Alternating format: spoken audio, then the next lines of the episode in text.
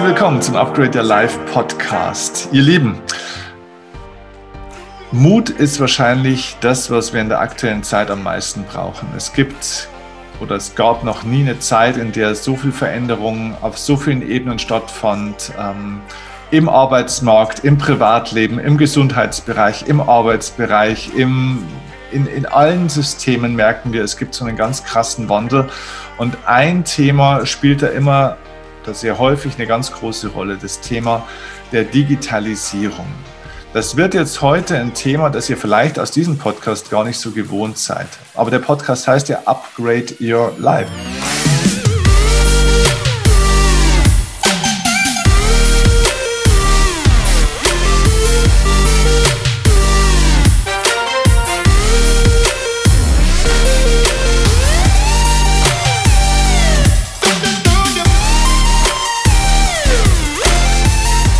Wenn wir diese Entwicklungen und auch die technologischen und digitalen Entwicklungen nicht mit auf dem Schirm haben und nicht mit integrieren und nutzen, dann werden wir an vielen anderen Bereichen im Leben auch ein Problem bekommen. Und deswegen habe ich heute einen Gast, auf den ich mich echt schon sehr freue. Ich durfte vor einiger Zeit in seinem Podcast auch zu Gast sein. Er ist tatsächlich, zumindest sagt das Handelsblatt das, ne, wenn das Handelsblatt das sagt, dann darf man es auch zitieren.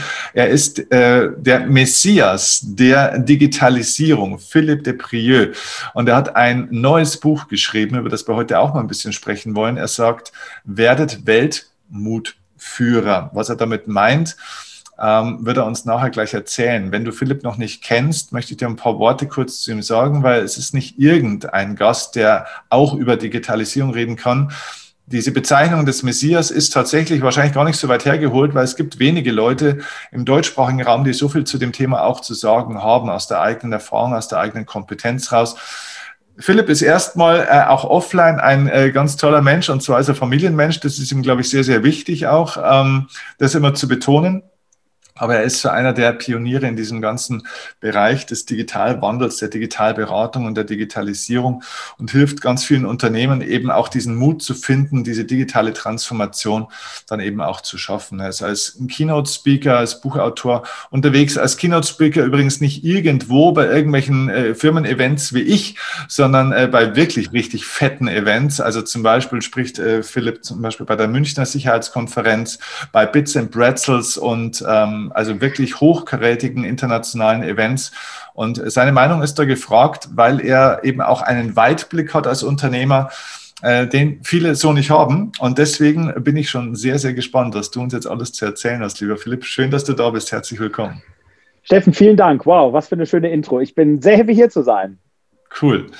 Sag doch mal ganz kurz, du bist ja auch ähm, der Geschäftsführer von Adventure, von einem äh, eigenen Unternehmen. Was macht ihr da konkret und was ist denn dein tägliches Brot sozusagen? Also wenn, wenn du jemanden triffst oder wenn dich jemand trifft und sagt, Mensch, ja, äh, Philipp, was machst denn du eigentlich so?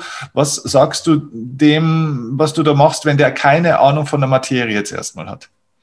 Ja gut, also erstmal erzähle ich vielleicht nochmal einen Satz kurz zu mir, wo ich herkomme. Dann kann man das, glaube ich, ganz gut einordnen, warum ich Adventure gegründet habe damals und warum wir das tun, sozusagen, was wir machen. Also ich selber komme aus einer Weltmarktführerfamilie. Also Großvater hat einen großen großes äh, Sanitärunternehmen mit mittlerweile 4000 Mitarbeitern aufgebaut, äh, jetzt auch in der nächsten Generation übergeben und machen ungefähr zwei Milliarden Euro Umsatz.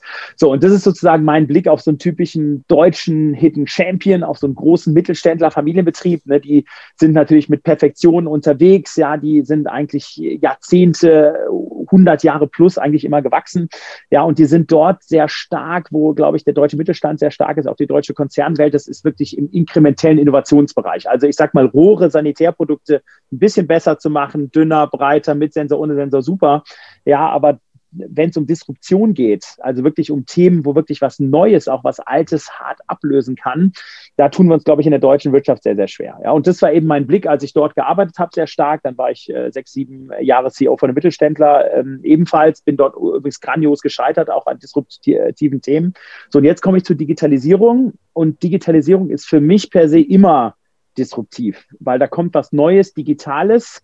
Ja, also wenn ein Außendienstler jetzt ein Produkt verkauft, ja, und der ist jetzt eben beim Kunden, bei der Kundin vor Ort und hat seinen Katalog dort und spricht mit dem. Und dann kommt in Zukunft sowas wie Customer Portal oder wie Plattform oder ich hole meine Daten, meine Dokumente online. Dann ist es was, das steht noch ein bisschen neben dem Alten, aber irgendwann löst das Alte, das sehen wir jetzt ja im Bereich E-Commerce und so weiter und so fort, schon sehr stark als Konsumenten, ja, dann löst sozusagen das Neue das Alte ab.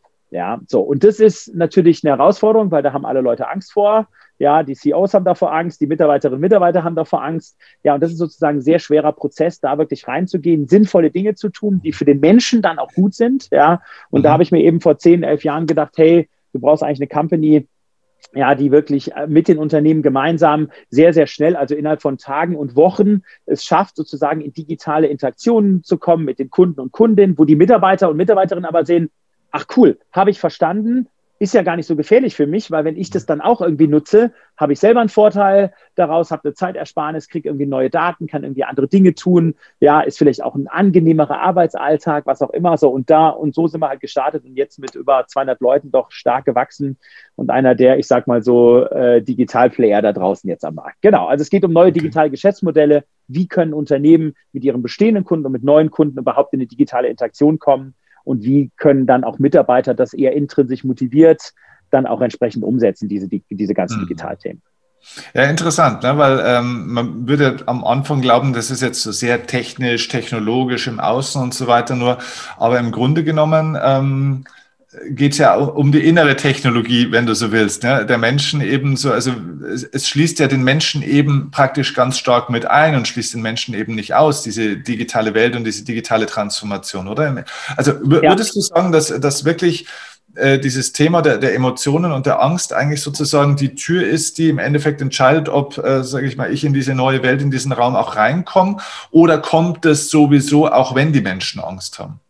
Ähm, also gut, natürlich kommt es natürlich sowieso, wenn die Menschen wenn die Menschen Angst haben, aber du weißt, wie es ist, wenn die Menschen nicht intrinsisch motiviert sind und irgendwie keine Lust haben, die Dinge zu nutzen oder eben so viel, so weit von den Dingen entfernt sind, dass sie das auch gar nicht nutzen wollen und können, ja, da ist es natürlich ein Problem. Also einer meiner Leitsprüche ist ja in der digitalen Transformation People first, Technology second. Also das ist ganz wichtig, dass wir hier von einer menschlichen, kulturellen, hat auch viel mit Mindset, mit Einstellung zu tun, mhm. ja, dass wir sozusagen dort die Menschen abholen müssen und zwar alle, wo sie stehen mhm. und dann wirklich ihnen zeigen müssen, guck mal, und du hast einen Vorteil, du gehst mit kleinen Schritten, der eine schneller, der andere langsamer, gehst du durch diese, durch diese Journey durch. Und das ist ja gerade in Deutschland schwer, weil wir sind ja eine Industrieingenieursnation. Wir wissen, wie es geht. Wir sind Technik-Weltmeister. Wir sind die Perfekten im sozusagen Innovieren. Und wenn du da natürlich mit der Technikbrille dran gehst und nicht verstehst, dass es eine menschliche Transformation ist, in Politik, in Gesellschaft, in Wirtschaft, dann hast du es natürlich schwer in der Umsetzung, weil dann werden eben die Digitalvorhaben scheitern, weil die Menschen es ablehnen, weil die Menschen es nicht verstehen, weil es zu kompliziert ist, weil es ihnen keinen Vorteil bringt. Ähm, genau, und das ist sozusagen das, was wir in Deutschland als Nation oder auch in Europa auch wirklich schaffen müssen. Ja. Hm. Das Mindset zu ändern. Du, du, bist ja, du bist ja auch Initiator von äh, diesem äh, Non-Profit-Format Change Rider, in dem ich auch schon zu Gast sein durfte. Du kommst mit wahnsinnig vielen ähm, tollen, innovativen Menschen auch äh, zusammen. Wenn du jetzt mal so den, den, den Blick, wenn du mal ein bisschen rauszoomst und mal so den großen ganzen Blick ein bisschen wagst, wo sagst du, sind denn da die, die größten Chancen auch für den kleinen Bäcker, den Friseur, für, für die normalen Leute oder für den, ja, auch hier den Mittelständler, äh, den, den Heizungsbauer, den Schreiner, den keine Ahnung was, weißt du, was ich meine? Was sind die Chancen, die auf diese Leute ähm, und auf diese Firmen jetzt eigentlich warten, die in den nächsten Jahren, sage ich jetzt mal, vor uns hängen, auch die bisschen vielleicht low-hanging fruits, wo man sagt, Wahnsinn, in zehn Jahren, wenn wir uns wahrscheinlich zum dritten, vierten, fünften Mal dann zum Interview treffen werden, worüber werden wir dann reden, dass du sagst, schau, das war die letzten zehn Jahre eigentlich, das waren die Golden Nuggets und hätten es die Leute damals verstanden, hätten sie die besser eingesammelt. Ja. Also es gibt eigentlich nur ein Golden Nugget ähm, für alle. Und zwar, ich spreche ja auch vor bei der Industrie- und Handelskammer vor irgendwie 500 Handwerkern. Mit denen mache ich jetzt ja kein Business. Die haben ja auch nicht Geld hier für 300.000 Euro oder 5 Millionen irgendwelche Digitalberater ähm, äh, sozusagen zu buchen. Die müssen ja selber durch die Veränderungen gehen. Also der Golden Nugget ist Mindset. Ja. Mhm. Das heißt, dass man wirklich, dass der kleine Bäcker, die kleine Bäckerin die kleine Handwerkerin, der kleine Handwerker, der Betrieb mit zehn Mitarbeiterinnen und Mitarbeitern, dass die verstehen, das Geschäft, was ich heute mache, das wird for sure, also 100 Prozent in fünf oder zehn Jahren anders sein. So. Mhm. Und jetzt ist die Frage, wenn man das, wenn das jetzt schon mal der erste Schritt ist, dann muss man überlegen, okay, aber wie komme ich denn jetzt überhaupt durch so einen Veränderungsprozess durch? Weil ich habe ja mein Tagesgeschäft, ne? Handwerker, Bücher sind voll, jetzt habe ich noch Corona, jetzt habe ich da diese, diese Abstandsregeln zu wahren, aber trotzdem, die Leute wollen ja gerade, dass wir jetzt bauen, dass die die Häuser schön machen. Ne? Also so, alles super. So, da ist es also ganz wichtig, sich zu überlegen, hey, ähm, wie komme ich jetzt in so eine Art Umsetzung rein, dass ich mein Kerngeschäft weiter betreibe, mal so ein Stichwort Hamsterrad, dann natürlich durch dich ein bisschen aus dem Hamsterrad rauskomme und gucke, wie mache ich dabei Zeitmanagement, was ist mir wichtig im Leben, Purpose und so, aber dann sage, und wie komme ich jetzt in diese neuen Themen rein? Und das ist immer mein Sprech, dass ich sage, hey, lieber äh, Handwerksmeister, nimm deine 17-jährige Tochter oder deinen 17-jährigen Sohn, hat auch mit Alter nichts zu tun, kann auch der 60-jährige Onkel sein. Ja, der, der nimmt sich ein bisschen Zeit, dann guckt er sich diese Themen draußen an. Was ist wichtig als Beispiel? Design Thinking. Design Thinking ist sozusagen die Basis von diesen ganzen neuen Themen, die da draußen sind. Was passiert mit Design Thinking? Die Menschen schauen sich an, was, was sind eigentlich für Probleme da draußen im Markt, was sind Beschmerzpunkte da im Markt.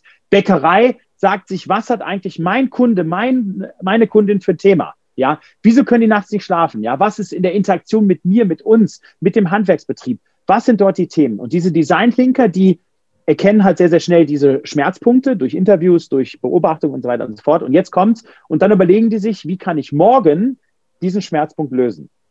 Das heißt, da gehe ich weg aus technologiegetriebenen, ich brauche jetzt große Digitallösungen, ich muss jetzt sechs Monate eine Website, eine Plattform, ein Portal, ein digitales Abrechnungssystem beim Handwerker entwickeln, muss gar nicht, ja, sondern mhm. wirklich zu überlegen, was ist draußen am Markt, was sind für Lösungen am Markt, wie kann ich vielleicht selber mit so einer, mit sozusagen mit so einem Website-Baukasten oder mit einem System, wo ich programmieren kann, ohne dass ich eigentlich programmieren gelernt habe, ja, wie kann ich diese, dieses Problem wirklich digital lösen? Und das ist natürlich ein großer Mindset-Change, dass ich mich jetzt nicht mit tausend Technologien beschäftige, sondern eigentlich mit meinem Kunden, meiner Kundin und sage, hey, was haben die für ein Problem und wie kann ich das morgen lösen? Und was gibt es eigentlich für Tools, um das morgen zu lösen? Und auf diese Reise sich zu begeben, neben dem Kerntagesgeschäft, was ja immer weiterläuft, da sagt ja keiner, du hast auf einmal drei Tage Zeit und kümmerst dich jetzt um die ganzen Trends. Nein, sondern das sozusagen zu schaffen in der Struktur, dass neben dem Kerngeschäft man sich auch mit diesen neuen Themen beschäftigen kann. Und das kann jeder für sich selber machen. Hat auch natürlich was mit Weiterbildung und mit offenem Mindset zu tun. Okay.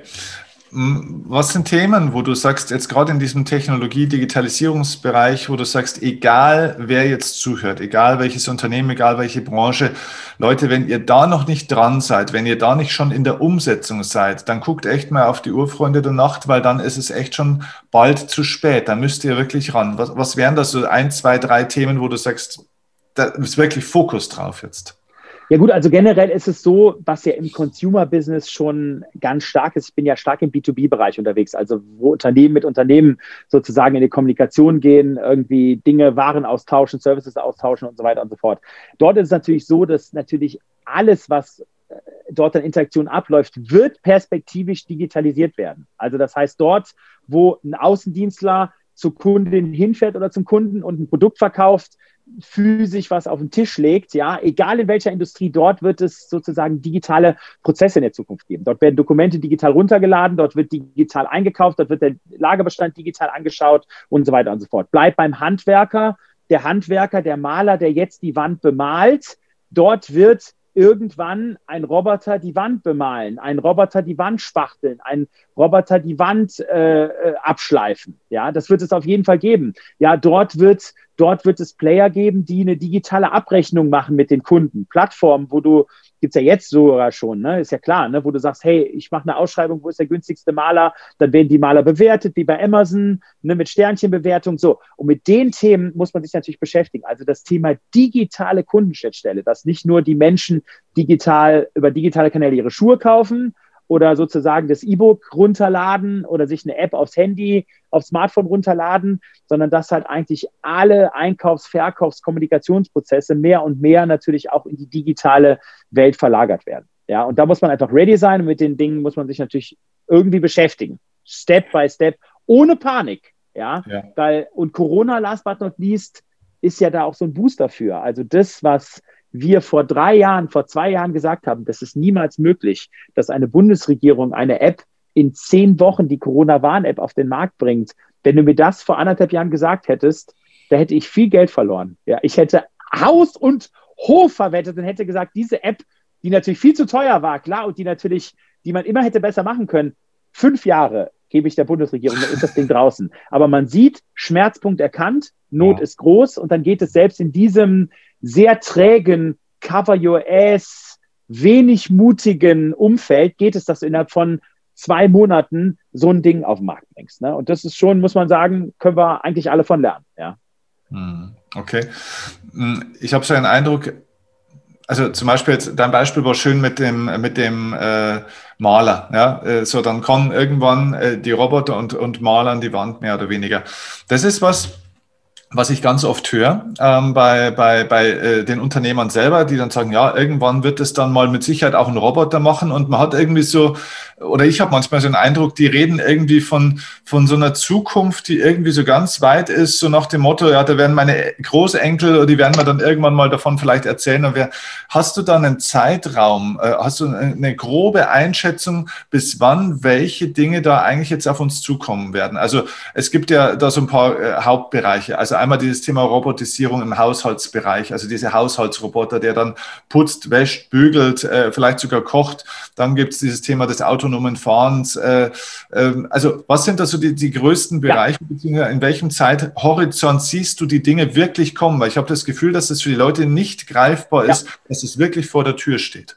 Also ich nenne dir mal ein Beispiel von äh, was, was jetzt auch schon da ist, ähm, was auch die wenigsten wissen und was dann auch, äh, ich sag mal, für viele auch kurzfristig kommen wird. Und ein Beispiel, was in meinen Augen noch ein bisschen weiter weg ist. Also zwei konkrete Beispiele. So, das eine ist, schau dir mal das Thema Versicherung an. Ne? Also, dass du sagst, du hast so das Thema ähm, Customized Versicherungsverträge. Also derjenige, der viel Sport treibt, der sich sozusagen bewusst ernährt, der gesund ist, ja, der bezahlt weniger Versicherungsbeiträge. So, wie misst du das? Das misst du über eine, über eine Watch, die du vielleicht an, an, sozusagen an der, äh, an, an dem Arm hast. Ja, die misst du, indem du dich vielleicht bei Online-Portalen, bei Sportportalen anmeldest und die messen über, über Herzfrequenz, wie bist du drauf, machst du wirklich Sport und so weiter und so fort. Und die Tarife gibt's ja schon. Ja, also das heißt, das ist sozusagen Stufe eins, ist jetzt da und wird, glaube ich, in der Breite uns auch erreichen. Und dann wird irgendwann, wird es so sein, das kann ich mir vorstellen, vielleicht in den nächsten zwei, drei Jahren, dass wenn du jetzt einen Hexenschuss hast und du hast dich mhm. sozusagen, ähm,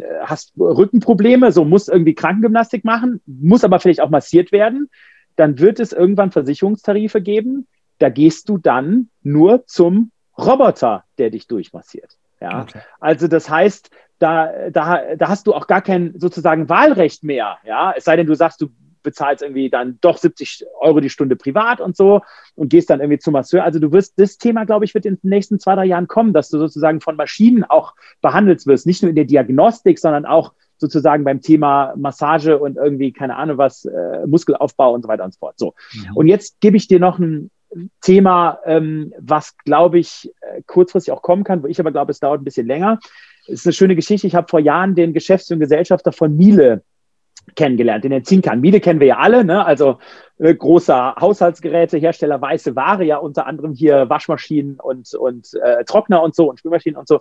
Und der sagte mir dann nach einer Konferenz, habe ich einen Vortrag gehalten, sagte, ja, ja, Wahnsinn und toll, inspirierend, sagen Sie mal, kennen Sie eigentlich Uber Laundry? Ich so, Uber, Uber Laundry, also Uber kenne ich, klar, aber Uber Laundry, sagt mir eigentlich nichts. Sagt er, ja, doch, doch, doch, das ähm, wird ja kommen. Und zwar, ähm, wo wohnen Sie denn? Ich so, ja, ich, ich wohne in München, in der Vorstadt im Zentrum. Ich so, ja, ja, okay. Dann sagt er, ja, wenn Ihre Frau in fünf Jahren, das ist ungefähr drei Jahre her, also in zwei Jahren, ähm, in zwei Jahren die Wäsche wäscht, hat sich sofort korrigiert, Diversity, hat sofort gesagt, äh, wenn Sie beziehungsweise Ihre Frau dann in fünf Jahren die Wäsche waschen, dann haben Sie zu Hause vier Uber Laundry Säckchen. Weiß, bunt, schwarz, Wolle. So.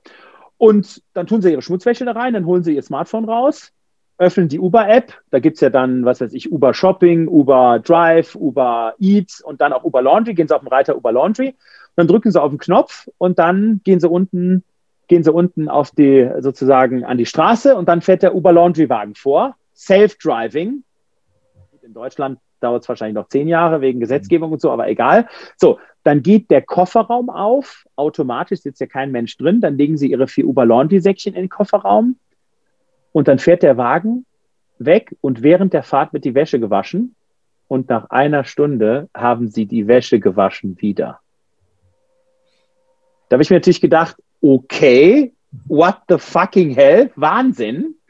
Ja, trotzdem muss man jetzt mal aus Unternehmenssicht sich anschauen. Er sagte, wie wahrscheinlich ist es? Ein Prozent oder fünf Prozent der sozusagen, dass das irgendwie kommt. Aber eine, sozusagen eine Miele beschäftigt sich mit diesen disruptiven, neuartigen Plattformthemen. Und das ist ja interessant als ein Hersteller, der eigentlich die Geräte zu Hause, also äh, für den Haushalt verkauft, wo jedem Haushalt idealerweise drei Geräte stehen, Spülmaschine, Waschmaschine, Trockner, ja, so. Und, und der sagt, hey, und da gibt es irgendwann so einen Serviceanbieter, der äh, sorgt dafür, dass irgendwie das dann alles gemanagt wird und du eigentlich nichts mehr machen musst, außer irgendwie das Ding in den Kofferraum reinzulegen. Und das sind sozusagen Entwicklungen, die kommen, glaube ich, schon auch rasend schnell. Und auch diese aus meiner Sicht total verrückte Entwicklung, ja, das ist etwas, wo sich ein mittelständisches Unternehmen wirklich aktiv mit beschäftigt. Und das ist, glaube ich, spannend. Und das soll uns eigentlich zeigen, dass genau, also dass hier die Technologien und Trends sich ganz, ganz schnell durchschlagen können. Also das, was wir jetzt sagen, was total irre ist, es kann sein, dass es das in drei Monaten schon gibt und dass es in der Breite genutzt wird. Cool. Ähm, wie stehst du zu diesem Thema des autonomen Fahrens? Es gibt ja da unterschiedliche Lager und Philosophien dazu. Richard David Brecht, so einer der bekanntesten Philosophen, der ist ja da eher ein Zweifler, der dann, äh, der ist, glaube ich, kein grundsätzlicher Gegner davon, sondern der sagt halt, es gibt halt viele rechtliche und sonstige äh, ganz praktische Probleme dazu. Wie siehst du das jetzt mal für, für den deutschsprachigen Raum? Ist das eine Sache, wo du echt sagst, in fünf Jahren, Leute, haben wir diese Dinger hier? Oder ist das was, wo du sagst, naja, vielleicht in Amerika, aber in Deutschland wird es eng? Ja, also genau, das Problem sind ja die Zweifler bei uns, ähm, weil die sind ja nur am Zweifeln. Und ganz ehrlich, äh, du findest immer ein Haar in der Suppe, das ist natürlich alles komplex. Und natürlich muss man sich ethisch einmal mit den Themen auseinandersetzen und sagen, okay, da ist jetzt irgendwie ein Auto und das ist auf Kollisionskurs und da ist jetzt eine 17-Jährige und eine 83-Jährige und was macht das Auto jetzt? Muss nach links oder nach rechts? Also das sind Dinge, die muss man einmal abklären. Trotzdem ist es doch so, wenn alle Autos und alle Fahrzeuge Self-Driving fahren, haben wir diese ethischen Fragen eigentlich gar nicht mehr, weil dann wird es sowieso keine Unfälle geben. Ja, es sei denn, jemand läuft irgendwie, irgendwie auf die Straße, aber das wird der Algorithmus schon wieder das wird die künstliche Intelligenz schon wieder alles abgebildet haben. Ja, das heißt, die Autos werden dann so self-driving fahren, wenn einer aus den aus den sozusagen parkenden Autos rausstürmt, ein Kind, ja, und das ist sozusagen eigentlich nicht zu sehen, dann wird der, werden die Autos so programmiert sein, dass es auf jeden Fall das Auto so fährt, dass es nicht zur Kollision kommt. Also das ist sozusagen das große Ziel hinten raus. Und ich glaube, dass wir da dran arbeiten müssen, auch als Automobilnation, da natürlich top-notch zu sein und leading edge zu sein und zu sagen, hey, und da sind wir die, die die beste und sicherste und natürlich auch Sicherheit im Sinne von Cyber Security ist ja auch so ein Thema. Ne? Äh, du willst ja auch nicht, dass einer jetzt auf deinen Wagen zugreift, wenn du gerade mit 160 Safe-Driving über die Autobahn fährst. Ne? So, aber ähm, das sind Themen, das muss man sich einmal anschauen, das muss man sicher machen, da muss man die ethischen Fragen klären. Aber hey, was ist das bitte für eine Erleichterung für uns Menschen, wenn du als, wenn du als Außendienstler unterwegs bist und du sitzt jeden Tag 600 Kilometer in deiner beschissenen, Entschuldigung, Karre drin, am, am Lenkrad, ja, kannst irgendwie nur telefonieren, ein bisschen Radio, Podcast hören, whatever. Wenn du sagst, hey, die Karre fährt selber, du arbeitest, du schläfst, du, keine Ahnung was, du, du, du triffst dich vielleicht mit anderen Menschen dann im Auto, machst irgendwie andere Sachen, du, also whatever, du schminkst dich im Auto, Ne? Also muss man sich überlegen, für die, für die Frauen und auch Herren, die sich morgens vielleicht eine halbe Stunde schminken und stylen, stellt euch mal vor, die Karre fährt selber, ihr habt euer Schminkset im Auto, Spiegel runter und dann machst du es während der Fahrt. Also muss man überlegen, was ist das für eine Lebenszeit? Und Corona, Lebenszeitgewinn, Corona ist doch jetzt das beste Beispiel. Schau dir mich an. 250 Reisen hatte ich noch in 2019. Ich bin jetzt in zwölf Monaten, glaube ich, sechsmal geschäftlich gereist was ist das bitte für ein Zeitgewinn für mich? Ja, dass ich jetzt hier durch die Digitalisierung eben mit den Menschen trotzdem kommunizieren kann. Natürlich fehlt auch was, das ist ja klar. Aber ich kann Sport machen, ich kann mehr Familie machen, ich kann kochen. Ich koche jetzt häufig, jeden Tag koche ich, wo ich früher mir die Sandwiches in der Lounge in, am Bahnhof reingezogen habe, mache ich jetzt bewusst, überlege ich mir, was koche ich für meine Familie, sitze mit der Familie am Tisch. Und deswegen glaube ich, deswegen Self-Driving, weil wir so viel unterwegs sind und logistisch so viel nach Corona auch wieder tun werden, müssen wir uns da mit diesem, mit der, mit der Technologie beschäftigen, die, glaube ich, für uns eine Erleichterung sein wird und in Sachen Sicherheit, es wird weniger Unfälle geben und so weiter und so fort. Also ich glaube, es ist eigentlich nur gut, man muss sich eben mutig damit beschäftigen und man darf nicht zu lang zaudern und hadern und das Problem und das Haar in der Suppe suchen. Mhm da sind wir beim Thema Mentalität ein bisschen angekommen. Ne? Also Mentalität ist ja so die, ein Sammelbegriff für die einzelnen mentalen Prozesse, die Menschen und, und Unternehmen so ineinander haben. Und wenn das dann zusammen verwogen ist, dann, dann sagt man, okay, jetzt haben wir eine deutsche Mentalität und es gibt eine südamerikanische Mentalität und so weiter. Ist denn das aus deiner Sicht, du bist ja da international unterwegs und hast dann Einblicke auf die anderen Kontinente und Kulturen, ist denn das aus deiner Sicht auch wirklich so, dass uns da die, die Asiaten, die Chinesen und äh, vielleicht auch Unternehmen wie Tesla und so weiter wirklich schon äh, uneinholbar abgehängt haben? Oder gibt es da für die, für die deutsche Nation und für die deutsche Mentalität, für uns hier, auch für die deutsche Wirtschaft, gibt es da noch eine Chance mitzukommen? Wie, wie, wie siehst du das? Ja, also natürlich. Also Leute, hey, time is now, aber wir können nicht mehr jahrelang warten. Das ist das Wichtige. Also was ist so die typisch deutsche Mentalität? Also das Thema ähm, wirklich auf den Problemen rumreiten, ähm, ich sag mal lange nach Perfektion suchen, unendliche Arbeitsrunden und Diskussionsrunden und Workshops, ja, bis man dann mal sich mal geeinigt hat, dann lange Entwicklungszyklen. Also schau dir die Automobilindustrie an, die sozusagen in siebenjährigen Entwicklungszyklen neue Fahrzeuge entwickelt. Okay, Leute, das geht nicht. Das muss innerhalb von sechs oder zwölf Monaten passieren. Ja, da muss man sich anschauen, nicht mehr, da muss man auch seine eigene Ingenieurs, seine, seine Brille, ich weiß alles besser. Wir wissen ja auch alles besser in Deutschland. Die müssen wir mal verlassen. Da müssen wir anschauen, wer ist der Kunde, wer ist die Kundin, was hat die für ein Problem und wie kann ich das Problem vielleicht morgen lösen? Wie kann ich jetzt auch mal mein Ding verlassen? Ich mache alles selber. Ich mir gehört alles. Ich mache, ich habe eine Idee. Patent- und Markenanwalt. Ich lasse das schützen. Ich rede mit keinem. Ich bin ganz still. Nein, die Welt ist jetzt eine Ökosystemwelt. Ich muss mir anschauen, hey, da hat ein Kunde ein Problem. Wie kann ich das lösen? Gibt es da eine coole Lösung am Markt? Kann ich mich beteiligen? Kann ich die nutzen? Kann ich Google ins Fahrzeug lassen? Ist es sinnvoll, mein eigenes grottenschlechtes Navigationssystem jedes Jahr ein Stückchen besser zu machen von grottenschlecht auf grottenschlecht plus eins, auf grottenschlecht plus zwei oder einfach zu sagen, da draußen sind Plattformen, da sind Player, die haben es total verstanden und diese Technologie nutze ich und und die ist kompatibel und die ist fancy und die ist, die ist nutzerzentriert und die hat eine hohe Usability. Ja, und dieses Mindset sozusagen, das wirklich zu haben, mutig sich zu öffnen, Dinge auszuprobieren, auch mal das Thema Scheitern in Kauf zu nehmen. Auch wirklich zu sagen, hey, lieber Kunde, guck mal, ich habe mal drei Sachen gemacht. Wie findest du das eigentlich? Findest du davon vielleicht zwei total kacke oder drei? Ja, so, nicht die perfekte Lösung rauszubringen, wo ich glaube, dass die gut ist, aber der Kunde gar nicht sozusagen damit gut arbeiten kann, das vielleicht gar nicht so gut findet. So, und, und das sind, glaube ich, Mindset-Fragen, verbunden auch ein bisschen mit der Saturiertheit, last but not least. Ich glaube, wir sind auch eine satte Gesellschaft. Uns geht es allen gut. Ich sage auch vielen, glaube ich, zu gut. Ja, die sagen, hey, und Gehalt kommt ja und super und Bonus kommt in der Regel ja und alles top. Wieso soll ich mich da verändern? Das ist natürlich was, ähm, siehe auch Politik und Wirtschaft, aber auch in der Gesellschaft, wo du natürlich keine bahnbrechenden, mutigen neue Dinge erwarten kannst, ja, ähm, wo du dann irgendwie all in gehst und wo du sagst, hey, und du gibst jetzt Gas und machst was Neues in einer hohen Unsicherheit. Das kannst du natürlich davon nicht erwarten. Und das müssen wir sozusagen gesellschaftlich auch in Deutschland auch ändern, vom Mindset her.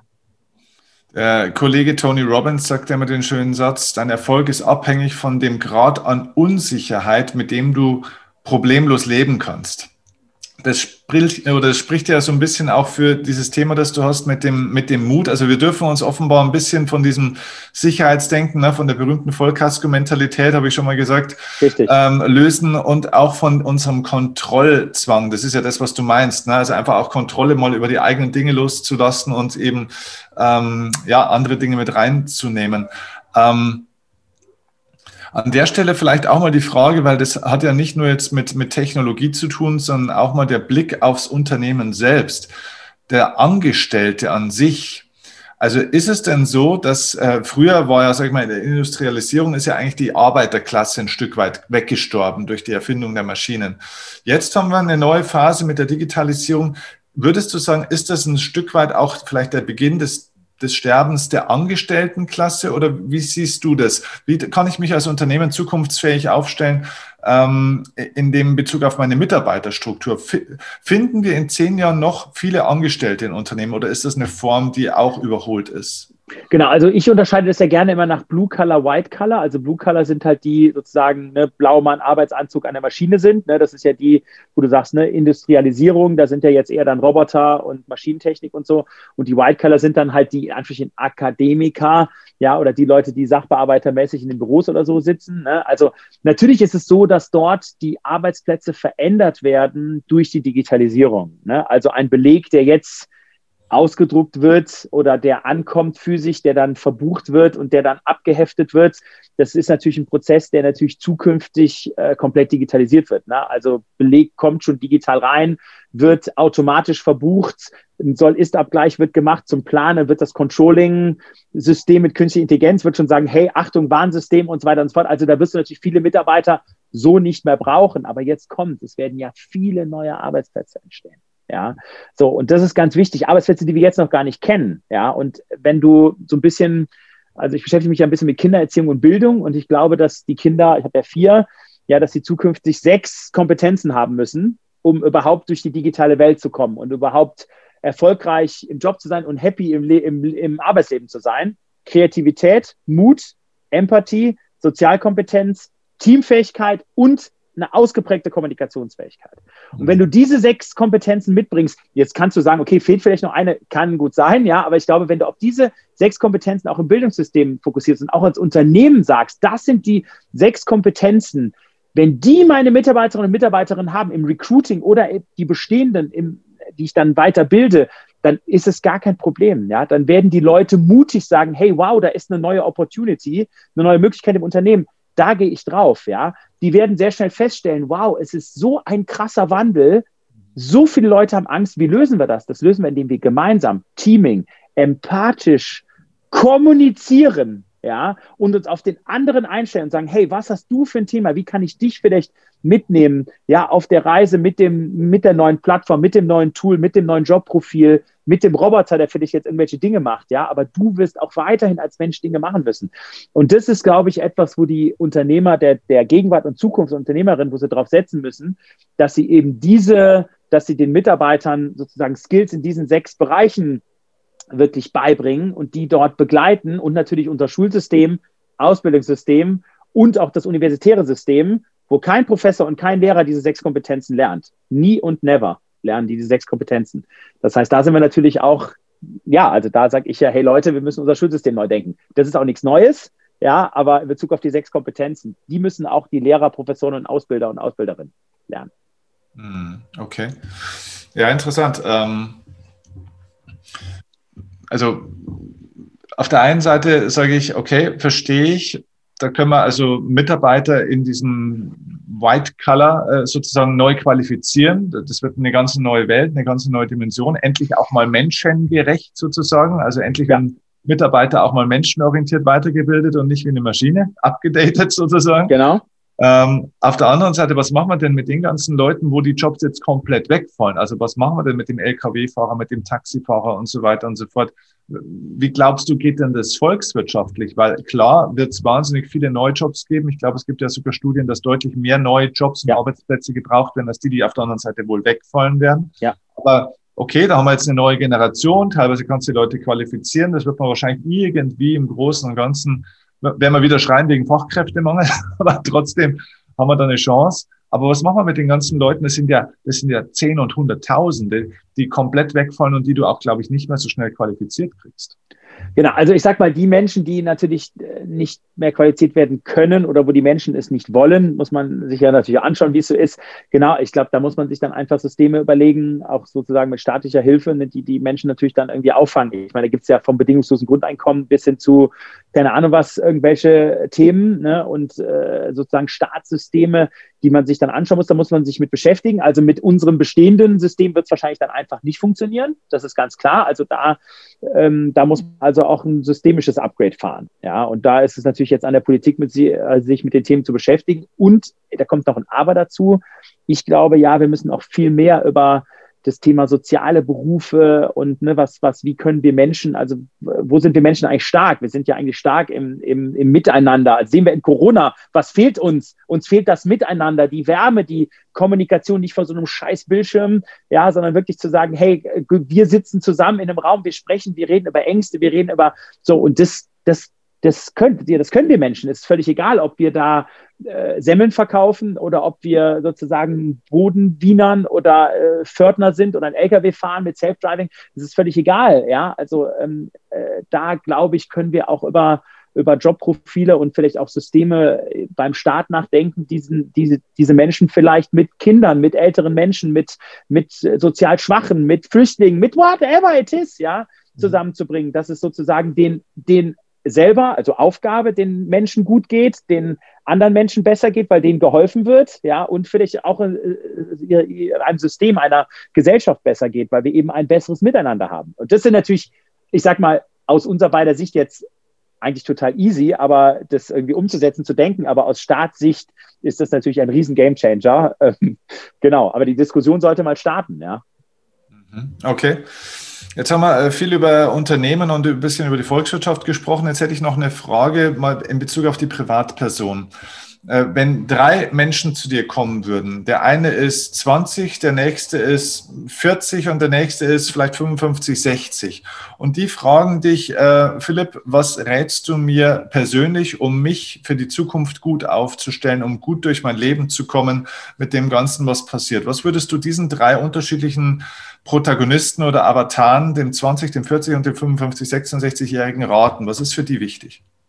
Ja gut, also ich bin ja jetzt kein Personal Coach oder so, ne? aber ich glaube, also meine Antwort wäre, es ist erstmal total egal, wie alt die sind. Ja, mhm. das ist erstmal total egal. Also ich sag mal 60, 40, 20 ist völlig egal. Ich würde halt die Frage stellen, hey, was ist dir wichtig im Leben? Also so Purpose in Life, was sind so deine Ziele vom 20-Jährigen, von der 40-Jährigen, vom 60-Jährigen? Ne? Was sind deine Ziele im Leben? Ja, wie siehst du eigentlich so deine, deine Stärken? Ja, wo siehst du vielleicht deine, keine Ahnung was, deine, deine Schwächen?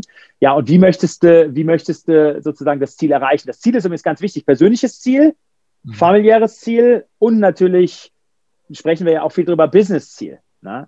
So, und ähm, so, und da natürlich eher, genau, also eher fragend unterwegs zu sein und zu sagen, okay, und wie willst du es erreichen? Ja, und ähm, genau, und dann natürlich vielleicht noch ein, sozusagen noch, ein, ich nenne immer einen Trigger zu geben, dass man sagt, okay, wieso habe ich vielleicht Dinge im Leben bisher nicht so erreichen können, wie ich es mir vielleicht gewünscht habe. Ja, das liegt natürlich sehr stark, kann ich jetzt von mir selber erzählen, in der Vergangenheit, weil ich irgendwie Dinge in der Kindheit gelernt habe, die jetzt vielleicht nicht so gut für mich sind, ja, und wo ich jetzt irgendwie Verhaltensmuster an Tag lege, die irgendwie mir von den Eltern ah, äh, einindoktriniert äh, wurden und wo ich jetzt irgendwie sage, okay, die sind irgendwie, genau, die sind irgendwie falsch und die sind irgendwie, irgendwie hinderlich, um mein Ziel zu erreichen. So, dann muss ich das natürlich verstehen und muss daran dann irgendwie natürlich vielleicht auch arbeiten. Also das mal so ein bisschen Coaching-mäßig, wie gesagt, das ist eher jetzt dein Business, aber da bin ich jetzt ja. gar nicht so unterwegs, aber wirklich im Sinne von Ziele, Purpose, was bringt er mit, was bringt er dich nicht mit? Bei den Dingen, die er nicht mitbringt, sind, brauchst du die vielleicht, um das Ziel zu erreichen, dann musst du irgendwie an dir arbeiten und Schulung und sich ein bisschen verändern und vor allen Dingen, was hindert dich vielleicht im tiefsten Inneren daran, dass du gar nicht so aktiv nach draußen gehen kannst, nach vorne gehen kannst, weil eben Dinge in der Vergangenheit passiert sind, die eben nicht zuträglich waren oder vielleicht schmerzlich waren oder die vielleicht Verhaltensmuster in dir ausgelöst haben, die du vielleicht gar nicht willst, aber die du halt gelernt hast, brav bei den Eltern oder bei wem auch immer, bei dem du groß geworden bist. Genau. Okay, also in Bezug auf Lebensplanung siehst du die, diese drei Protagonisten sozusagen also eigentlich gleich. Gibt es in Bezug auf die Planung des, äh, des künftigen Arbeitslebens, äh, da stehen die ja doch an unterschiedlichen Stellen. Einer bringt sehr viel Erfahrung mit, der andere ist so gerade mittendrin, der nächste steht am Anfang. Gibt es da einen Unterschied? Weil ähm, ich sage jetzt mal, ich sage jetzt mal ganz frech, der 55-Jährige, ähm, der beschäftigt sich heute ja mental, ja, von der Mentalität her eigentlich weniger mit seiner beruflichen Zukunft, sondern eigentlich mit seinem beruflichen Ende. Das wird ja aber wahrscheinlich in zehn Jahren doch ein bisschen anders nochmal aussehen, oder? Also gibt es da einen Rat von dir in Bezug jetzt gerne auch auf dein Thema Digitalisierung und dieser ganze Wandel, ähm, wo du sagst, da würde ich vielleicht unterschiedliche Impulse mal mitgeben, was jetzt ganz besonders wichtig ist bei den drei verschiedenen Typen? Ja gut, also was ich festgestellt habe, Steff, bei mir im Leben, also ich habe auch 55-jährige, ich nenne es mal Change Agents, ja, in den Unternehmen, die sind die krassesten Wandeltypen, ja, und Frauen natürlich, die sind passioniert, die sagen, hey Leute, Digitalisierung, um bei der Digitalisierung zu bleiben, forever und es bringt mir was, es bringt euch was super. Und dann hat man den 22-Jährigen, da denkt man manchmal, okay, Junge, sag mal, wie bist du eigentlich unterwegs? Ja, total irgendwie von sich überzeugt, ne, total irgendwie will neue Wege gar nicht gehen. Also ich, ich sage auch nochmal, deswegen kann man das, glaube ich, gar nicht groß dort unterscheiden. Aber natürlich muss sich ein 55-Jähriger anders Gedanken machen. Ne? Ähm, da sind natürlich Themen wie jetzt, habe ich Angst vor Digitalisierung? Will ich das überhaupt noch machen? Ja, was ist mir wichtig im, Life, im Leben? Purpose? Will ich, will ich mit Kindern, Enkelkindern mehr Zeit verbringen? Will ich, will ich überhaupt noch arbeiten? Möglichkeit eins, Möglichkeit zwei ist, ich schaue jetzt mal auf mich mit 55, alter Falter, was muss ich eigentlich tun, dass ich in 30 Jahren noch top-notch bin und immer noch geil arbeiten kann? Ja, weil ich könnte mir zum Beispiel gar nicht vorstellen, ich habe natürlich, klar, ich bin ganz viel mit der Family zusammen, habe auch ganz krasse Regeln, nicht am Wochenende arbeiten und niemals nachts arbeiten und so gibt es ein paar seit sechs Jahren knallhart, ja, aber trotzdem kann ich mir vorstellen, äh, also ich kann mir nicht vorstellen, irgendwann nicht mehr zu arbeiten. Das heißt, wenn ich 55 Jahre alt wäre, und ich wäre jetzt vielleicht in der Branche, wäre jetzt vielleicht nicht so digital unterwegs, hätte vielleicht Angst davor, dann würde ich mir halt Gedanken machen, hey, wenn ich mit 75 in 20 Jahren noch arbeiten möchte, was muss ich eigentlich tun? Da würde ich natürlich da mit Leuten sprechen und würde schauen, hey, was gibt es für Schulungsmaßnahmen? Wie kann ich mich vielleicht da mal irgendwie umschulen? Was brauche ich vielleicht für Skills? Und das gilt ja genauso für den 45-Jährigen und den 20-Jährigen genauso. Also deswegen würde ich da auch wieder keinen Unterschied machen. Ja, es hängt okay. sehr stark von der persönlichen Lebensplanung ab. Ja. Sehr gut. Äh, dann fast eigentlich letzte Frage schon. Gibt es äh, zwei, drei, vier Berufe oder Berufsbilder, wo du sagst, gerade in Bezug auf äh, Digitalisierung und den Wandel, das sind die heißesten Felder, da würde ich vielleicht mal hinschauen, also so Geheimtipps sozusagen. Es ist also Genau, ich werde das ja auch immer gefragt, auch was sind so die großen Technologien und woran glaube ich, was sind so die großen sozusagen Arbeitsfelder der Gegenwart und Zukunft. Also ich kann es so ehrlich gesagt gar nicht sagen. Also ich glaube, also ich sage nur, also ich möchte nur an euch appellieren.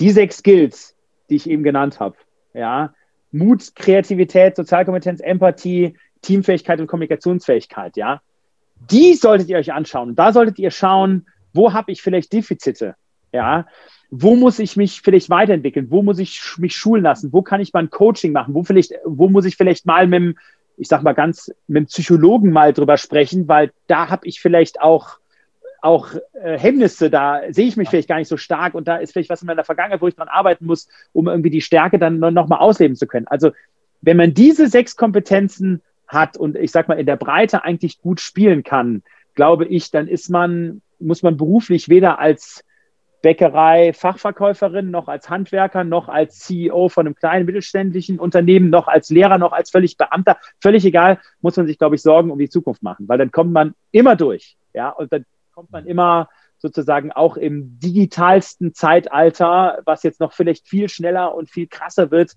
wird man immer einen guten Platz finden, wo man nicht nur Arbeit hat, sondern wo man auch happy ist, wo man auch intrinsisch motiviert sagen kann, hey, da habe ich mir doch einen guten Job ausgesucht und das ist was, was mich auch morgens gut aus dem Bett treibt und wo ich mich eigentlich freue, 80 Prozent der Zeit der Tätigkeit nachzugehen.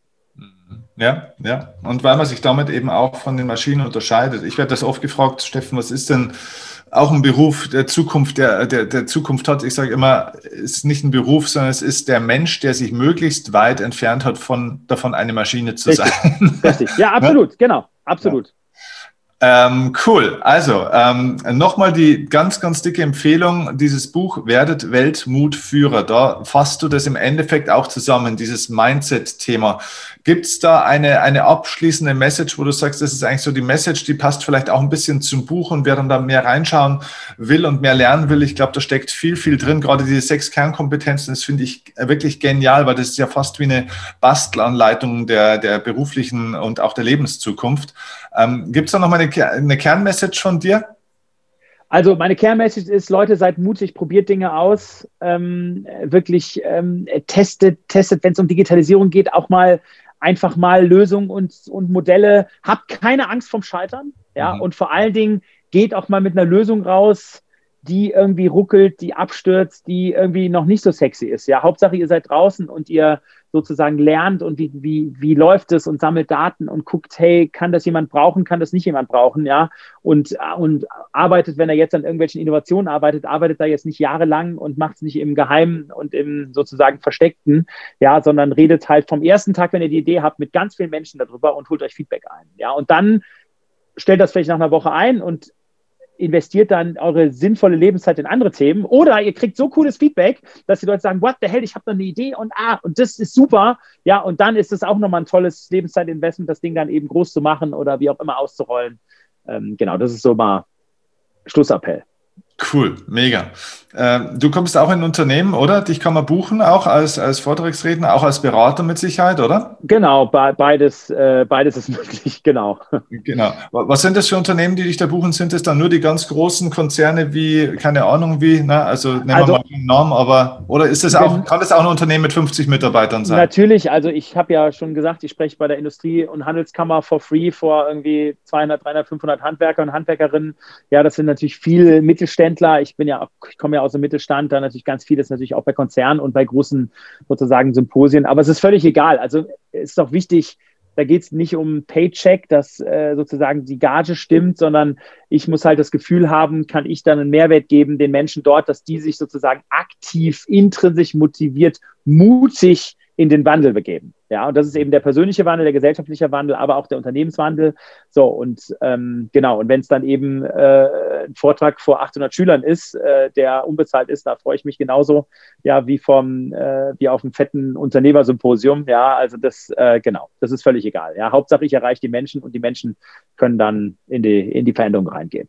Und wenn ein Unternehmer jetzt aber auch sagt, ich würde mich gerne vom Philipp und seinem Team begleiten lassen, ist sowas auch möglich nach wie vor, oder? Ja, genau. Also das Thema digitale Transformation, digitale Services, ähm, das ist unser, unser Kerngeschäft und genau, und da sind wir natürlich gerne da und äh, schauen wir mal, was wir da gemeinsam machen können.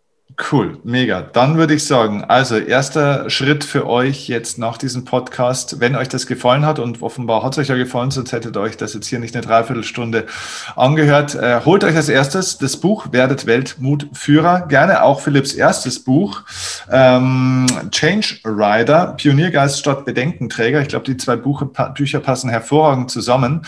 Taucht da tiefer ein und nehmt dann gerne auch Kontakt mit äh, Philipp auf, wenn ihr dann vielleicht sogar richtig zusammenarbeitet arbeiten wollt und den Schritt gehen wollt. Äh, ich denke, dich erreicht mal über Webseite, über LinkedIn, LinkedIn, Instagram, was auch immer. Genau, alle sozialen Medien außer TikTok, da bin ich zu Hause und auf einer Website. Genau.